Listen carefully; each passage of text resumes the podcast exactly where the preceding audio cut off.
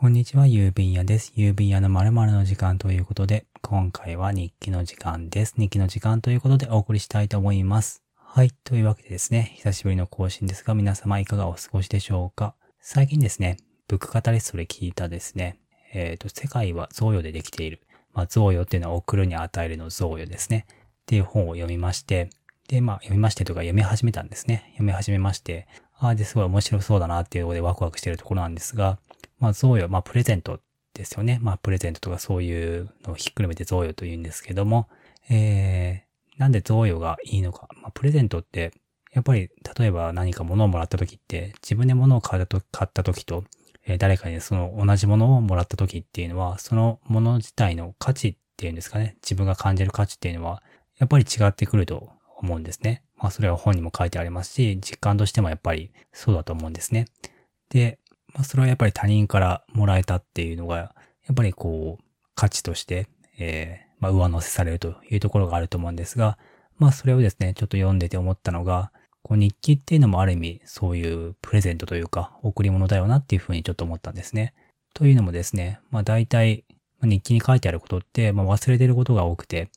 で、それを読み返すっていうのは結構、まあ面白いですし、ある意味、まあ、昔の自分からのプレゼントっていうふうにも言えるわけですね。で、私自身、まあ昔の自分って、まあ、ほとんど他人とも言えると思っていて、まあ、ある意味午前と午後ですら、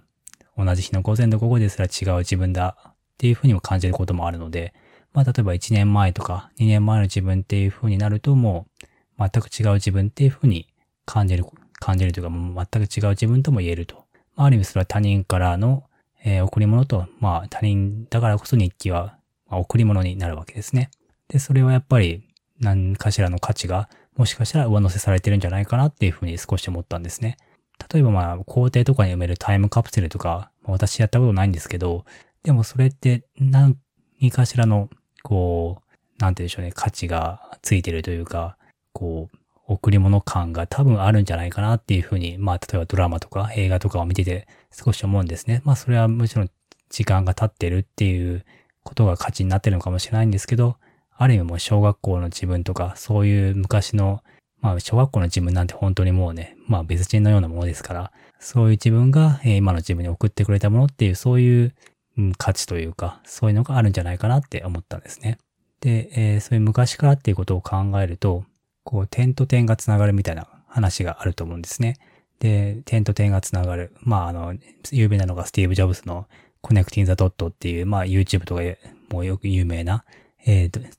と、どこの、大学、どこの大学か忘れちゃいましたけど、その卒,、えー卒業式で、えー呼ばれて、スティーブ・ジョブズが披露したスピーチですね。で、点と点は、えー後から振り返ることでしか繋がらないと。まあ、例えば私なんかで言うと、まあ、パッと思いつくのはやっぱり、平日記のすすめっていう本を書いて、その本を書いたことで、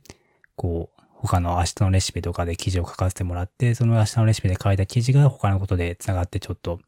えー取材に呼んでもらっていただいたりとか、そういう、ま、やっぱり、つながりがあって、でもそれは別に日記のすすめを書いたときは、そんな取材を受けたいっていうふうに思って書いたわけじゃないですし、むしろ、えー子供のためにとか、そういう気持ちっていうんですかね。まあ日記をもちろん広めたいっていう気持ちもありましたし、うん、そういう、だから結局、点と点はやっぱり後からしか、見返した時しか繋がらないんですね。で、後から見返すってことは、やっぱり昔からの自分、それが、えー届いた時だと思うんですね。で、点と点が繋がるって私個人的には、えー星座のようなものだと思っていて、星座って、まあ、あの、星と星が繋がって、まあ、ある意味星座、形に、何何かしらの形をかたどっていて、それがまあ星座と、まあ、一座とか、サソリ座とか、まあ、いろんな星座になるわけなんですけれども、星座って大体何か何かしらの神話とか、えー多分ギリシャ神話とかだと思うんですけど、そういう物語のモチーフがあって、だからある意味星座には物語があるわけですね。で、そういうことを考えると、こう、点と点がつながる、まあ、日記によってとか、まあ、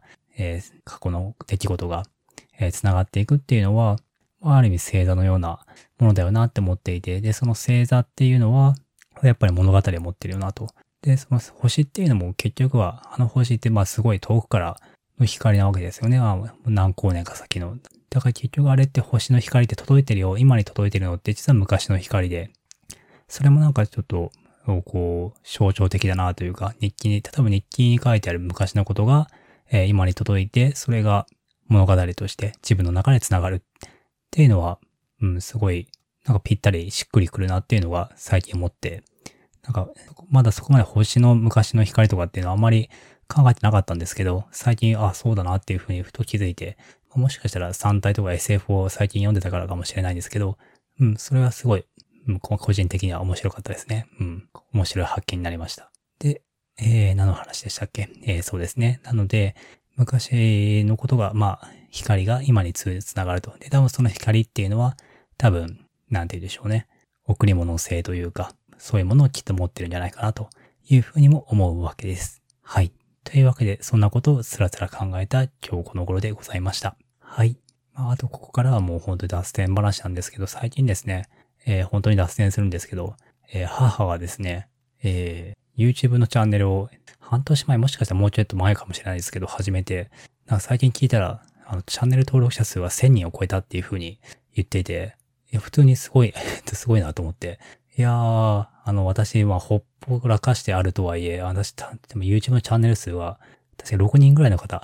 6人ぐらいですね、6人ぐらい、えー、なんですけれども、ああ、母1000人かと思って、いやむしろ、あの、まあ、母はまだね、もう60超えて、んん、もうかなり60後半ぐらいなんですけど、いや、すごいな、チャレンジ精神をすごい本当見習いたいなと思って、なのでちょっと、YouTube をもう一回、ね、こうもう一回やり始めようかなというか、まあ全然始めてなかったんですけど、もうちょっとしっかり YouTube をや撮ってみたいなと思って、プライムデーセールで、ちょっとそういう、えー、スマホ用の三脚とか、ライトをちょっと買って、まあちょっと日記の書き方とか、まあいろいろ私、日記大全というか、ね、日記の書き方を多分結構紹介できるとは思っているので、そういうのを書き、やりたいなというふうに、ちょっとここで、えー、言っておいて、こう、後戻りできないようにしておこうかなと思っています。せめて一つは確実に取ってあげたいですね。はい。というわけでですね、えー、今回はこの辺りで失礼したいと思います。ここまでお聞きいただきありがとうございました。もしご意見ご S、